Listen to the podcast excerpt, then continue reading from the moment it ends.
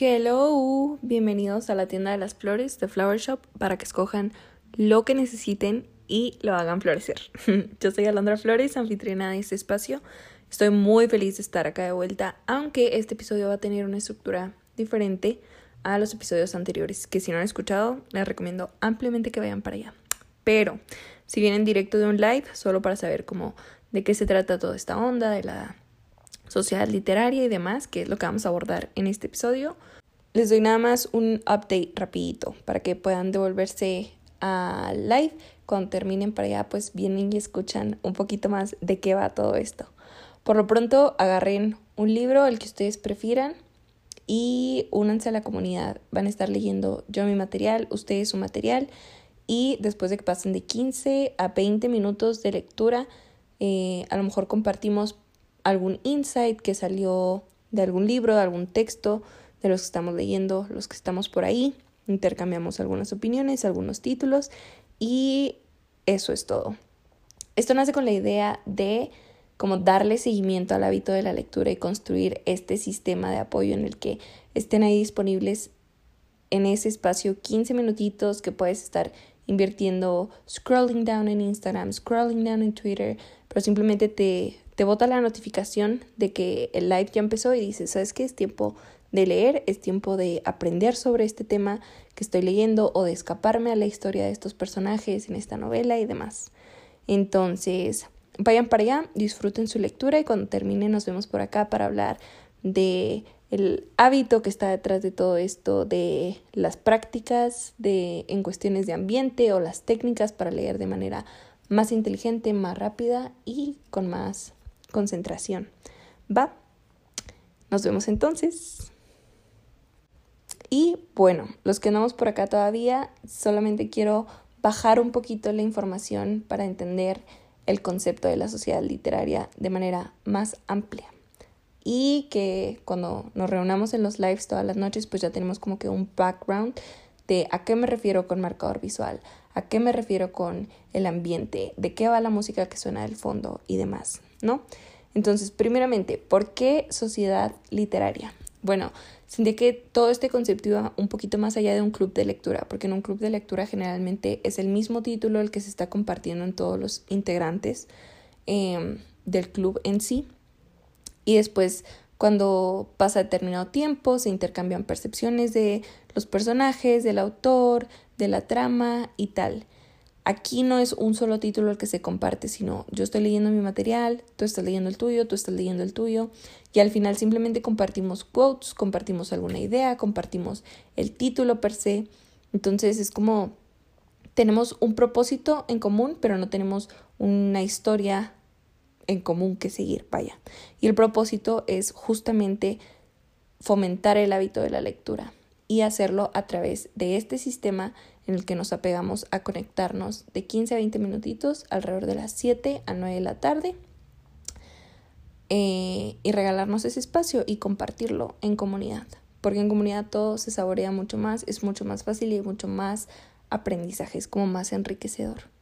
Va, entonces por eso sociedad literaria y eh, pues simplemente como que me es importante resaltar que para mí la lectura tiene un peso tan crucial dentro del concepto de la tienda de las flores porque todo esto va de la creatividad, el propósito y la pasión. Y aunque a mí me apasiona em, la lectura como tal, siento que también para todas las personas es como una fuente de creatividad que está ahí disponible. Si tienes cualquier tema que te interese, cualquier hobby, cualquier cosa que quieras aprender, hay un material en la literatura al respecto. Entonces, eh, te ayuda a fomentar todo esto y te ayuda a ser una persona más creativa porque cada libro que lees no nada más te está enseñando algo nuevo, sino que te está haciendo pensar en cosas que a lo mejor ya sabías, pero las estás pensando de diferente manera gracias al contenido de, de ese libro, de esa nueva historia que estás descubriendo, ¿no? Entonces, así hago esta conexión con la creatividad. Y pues nada, nace este espacio que tiene... Eh, tres temas para mí muy importantes que abordar. Primeramente, el sustento en cuanto a creación de hábitos. Segundo, como todo lo de construir el ambiente alrededor de la lectura para que sea muchísimo más fácil como de aplicar en nuestro día a día. Y número tres, eh, algunos trucos o algunos tips que tengo para hacer de la lectura una lectura más inteligente, que la podamos aprovechar más y que tenga más, eh, tengamos más como capacidad de retención de lo que estamos leyendo, ¿no? Entonces, en cuanto a mm, hábitos. Ok, les había comentado que para mí este, esta idea de la sociedad literaria era simplemente como compartir títulos de lectura o compartirles datos de los libros que estaba leyendo y demás. Pero conforme fui leyendo sobre hábitos, fui aprendiendo también que no se trata nada más de tener una meta, de decir quiero leer 52 libros al año y ya, sino se trata de, ok, descomponer esa meta en un sistema, en un sistema de cómo voy a lograr llegar hasta ahí, cómo voy a lograr leer esos 52 libros al año, o sea, cuáles van a ser mis pasitos o cuál va a ser ese proceso que me conduzca a ese resultado.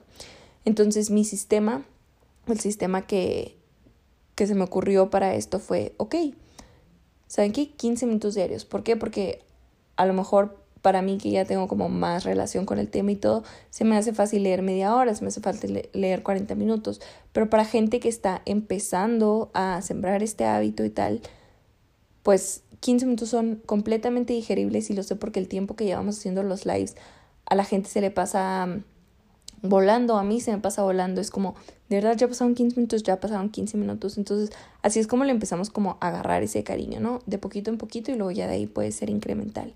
Y es que eso es lo que tienen los hábitos, que cambios pequeñitos que a lo mejor carecen de importancia aparentemente componen cosas y casos extraordinarios si te apegas a ellos on a regular basis, on a daily basis. De eso se trata un hábito que a lo mejor no es un momento puntual de decir, me acuerdo que tal día fue el día que empecé a leer o me acuerdo que tal día fue el día que, que me convertí en una persona fitness. O sea, no es, no es tanto un momento puntual, sino que es una evolución constante, una evolución gradual que de poquito en poquito a lo mejor no se nota, pero overall, sumado todo o viendo la la imagen completa de lejos es cuando realmente lo aprecias, que ni siquiera te diste cuenta cuándo fue el cambio, pero el cambio se, se fue dando por esa consistencia y por ese hábito.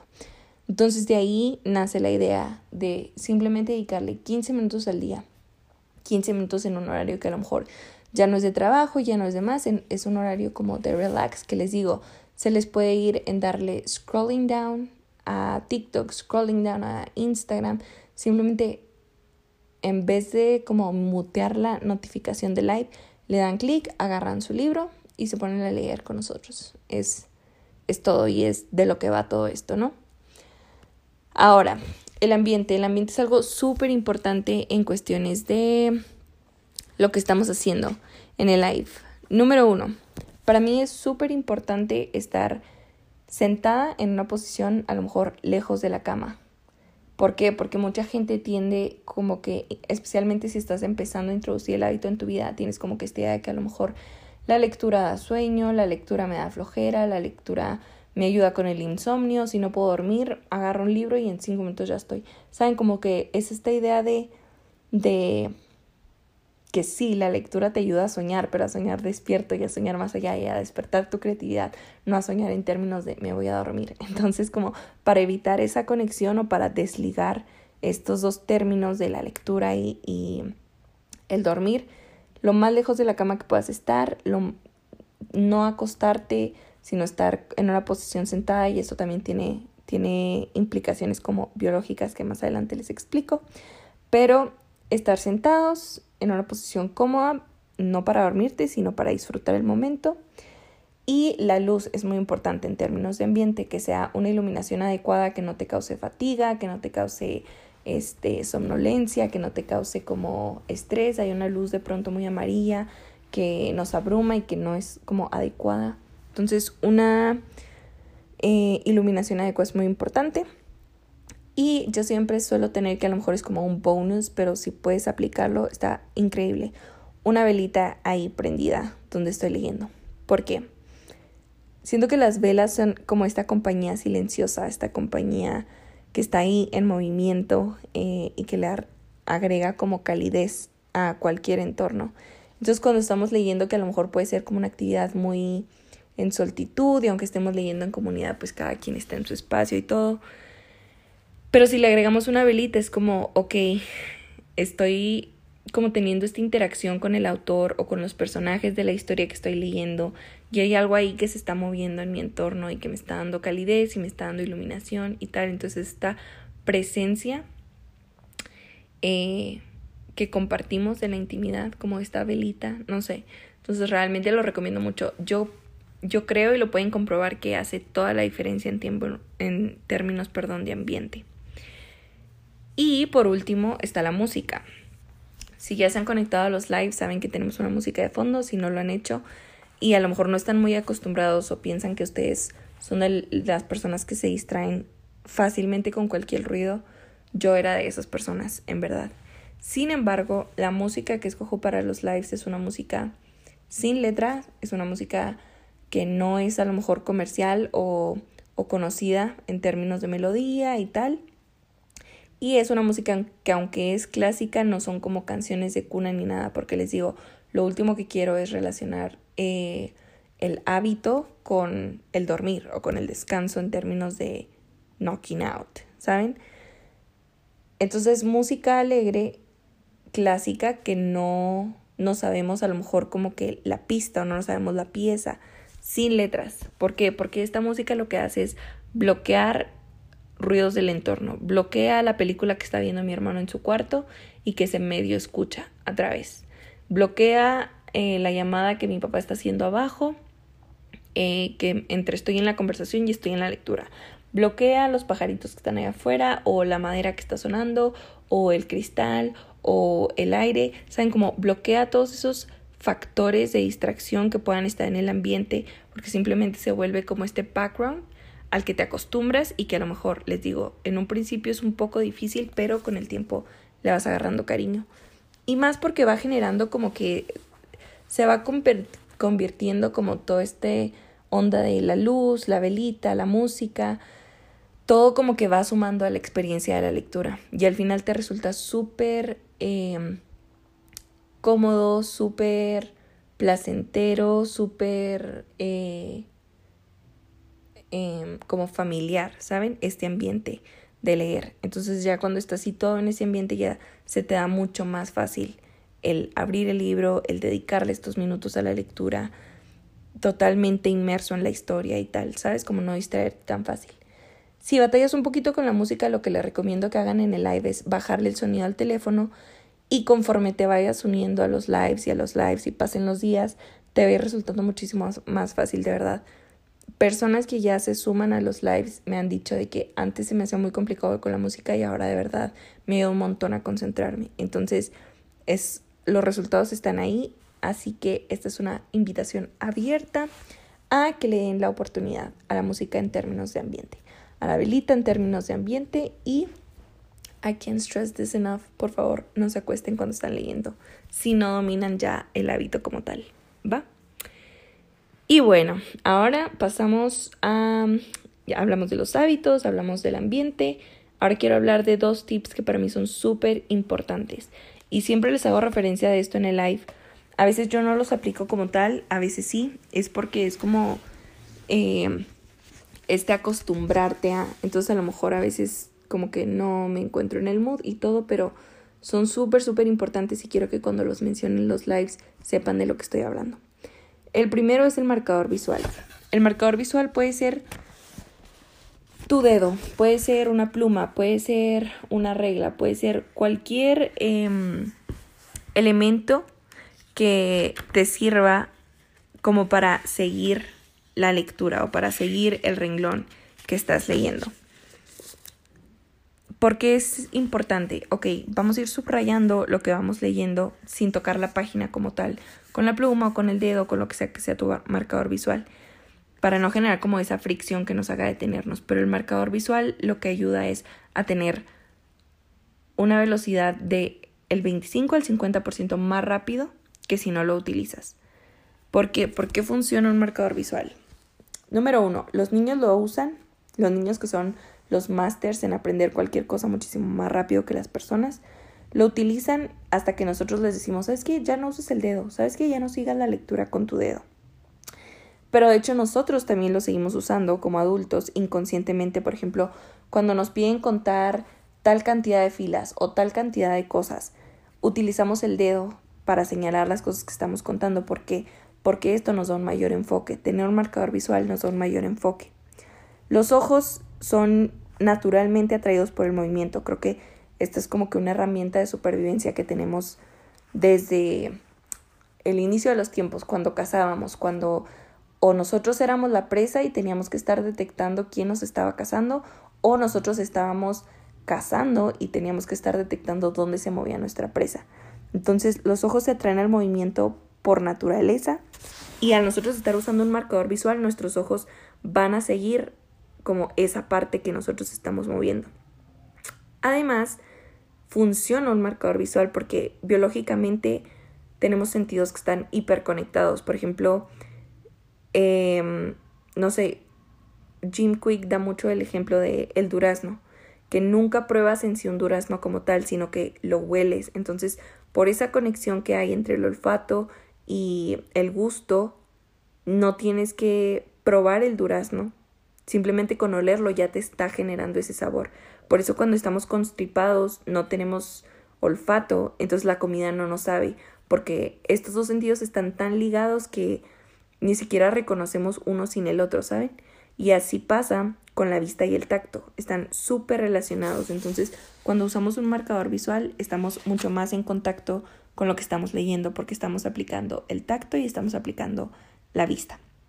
¿Ok? Y les digo, al principio se siente incómodo o se siente raro porque no estamos acostumbrados, pero la práctica es lo que genera ese progreso. Y es como que un reto al principio que genera incomodidad, pero que vale la pena. porque Por esta velocidad que nos da en términos de lectura. ¿Y por qué es importante como la velocidad de lo que leemos? Bueno, hay tres, tres obstáculos principales a la hora de leer, ¿no? Primero es la falta de educación. Y esto es súper importante y también lo menciona mucho Jim Quick porque dice que nosotros dejamos de aprender cómo leer cuando tenemos alrededor de 6 o 7 años. O sea, una vez que aprendemos a leer es todo lo que nos enseñan de la lectura. Sin embargo, la cantidad de cosas que leemos y la dificultad de cosas que leemos desde los 7 años hasta, hasta toda la vida va en incremento. O sea, leemos mucho más y leemos cosas mucho más difíciles y ya no estamos aprendiendo a cómo leer esa cantidad de información y esa dificultad de información. Entonces no es como que haya buenos o malos lectores, simplemente hay lectores que se siguen educando, que siguen eh, entrenándose y lectores que no. Entonces, el primer obstáculo de la lectura es la falta de educación. El segundo es la comprensión. Y aquí es donde entra la velocidad. ¿Por qué? Porque tenemos esta idea de que entre más despacio leemos, más, más texto comprendemos. Pero eso no puede estar más alejado de la realidad. En realidad, entre más velocidad tenemos a la hora de leer, tenemos más comprensión. ¿Por qué? Porque tenemos más enfoque. Si le das a tu cerebro este tiempo para que piense en otras cosas, en lo que tú lees palabra por palabra por palabra, tu cerebro se veirá, híjole, tenía que hacer esto, híjole, esto otro. Entonces se trata de no darle al cerebro este tiempo para como divagar. Porque si, si no le das al cerebro el estímulo que necesita, él lo va a buscar en otra forma, en otro lado y generalmente eso es en forma de distracción. Entonces, entre más velocidad tienes más comprensión, porque hay más enfoque en lo que estás haciendo, no le das tiempo a tu cerebro para pensar en nada más.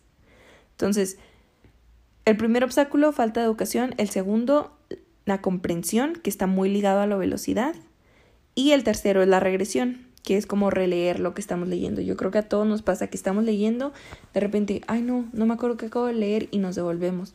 Entonces es como estar viendo una película y estar regrésele y regrésele y regrésele. No es como que vayas a entender mejor la escena, porque lo único que estás haciendo es como rompiendo ese momentum de la película y perdiendo como que el contexto en sí. Y pasa lo mismo con la lectura. Cuando te regresas y te regresas a leer lo mismo y lo mismo y lo mismo. Entonces, por eso es muy importante el marcador visual, porque te ayuda con, em, concentración, con enfoque, con velocidad y la velocidad te ayuda mucho en la comprensión de lo que estás leyendo. ¿Va? Entonces siempre que hablemos de marcador visual, estamos hablando de utilizar tu dedo, utilizar eh, un lápiz, utilizar una pluma para ir siguiendo lo que estás leyendo. Y entre más apresures el marcador visual, más rápido va a ser tu lectura, más rápido vas a ir eh, leyendo y más comprensión es la que vas a ir adquiriendo. ¿Ok? Por ahí, igual si están en el live y quieren compartir cómo se sienten usando el marcador visual, si está difícil, si em, no se acostumbran, todo eso es parte del sentido de comunidad y de eso se trata la sociedad literaria, de eso se trata en esos 15 minutos, de darnos cuenta que a lo mejor no es, no es fácil el proceso de forjar el hábito, no es fácil el estar desaprendiendo todas estas cosas que teníamos em, arraigadas con respecto a cómo se lee y cómo no se lee no es fácil, pero esta incomodidad es parte de. Y siento que es muy importante como motivador el saber que no estamos solos, que hay más gente que está pasando por el proceso, que hay más gente que le, está resultando difícil. Entonces, siéntanse libres de pasar por ahí, siéntanse libres de dejar sus experiencias, sus comentarios y todo con respecto a cualquier cosa que esté pasando en su lectura, cualquier feeling, cualquier tema o con respecto a todas estas técnicas que estamos em, hablando aquí, ¿va? Y ahora, eh, como último tip, quiero hablarles sobre el ángulo de la lectura. Y esto va muy ligado a porque no, no les recomiendo como leer acostados. Número uno, por ejemplo, cuando estás leyendo y tienes la lectura sobre una mesa, generalmente tus ojos están volteando no eh, en un ángulo recto.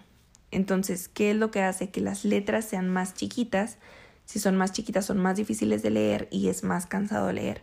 Entonces, si no estás leyendo en un ángulo recto y tienes tú como tu lectura apoyada sobre una mesa o sobre una superficie, ¿qué es lo que tiende a hacer la persona? Tiende a doblarse, dobla el cuerpo para acercarse a la lectura y así poder eh, ver las letras más claramente. Pero, ¿qué pasa? Cuando se dobla el diafragma, al momento de doblarte para acercarte a la lectura, la última tercera parte del pulmón, que es la que absorbe dos tercios del oxígeno que va a la sangre está bloqueada porque, porque tú estás como que doblado. Entonces absorbes menos oxígeno y te fatigas más. Y ahí volvemos a toda esta idea que les digo de relacionar la lectura con el sueño, con cansarte y, demás. No es en sí el hábito de la lectura lo que te cansa, sino la forma en la que estás practicando el hábito, ¿sabes?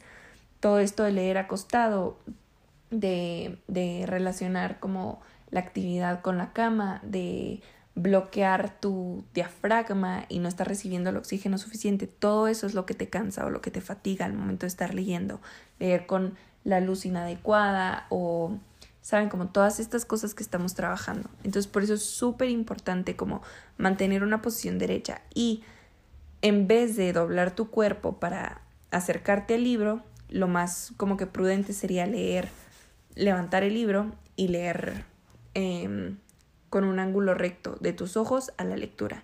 Sí, pero no, no doblando tu cuerpo, sino levantando el libro, acercándolo a tus ojos. Siento que eso es algo que está al alcance de todas las personas en donde sea que estés leyendo. Entonces eso es súper importante y sería como un segundo tip para la sociedad literaria. Entonces cuando estés leyendo, si estás sentado, procura tener tu libro de frente a ti, Procura utilizar un marcador visual y pues como manera de resumen decirles que, que ese es el sentido de todo esto, ¿no? Como la tienda de las flores nace para poder compartir percepciones y para poder fomentar cualquier tipo de tema que se relacione con creatividad, con propósito y con pasión. Y les digo, la lectura para mí es una parte fundamental en todo esto. Así que nada, espero verlos por los lives que les digo pasan de entre 7 y 9 de la noche.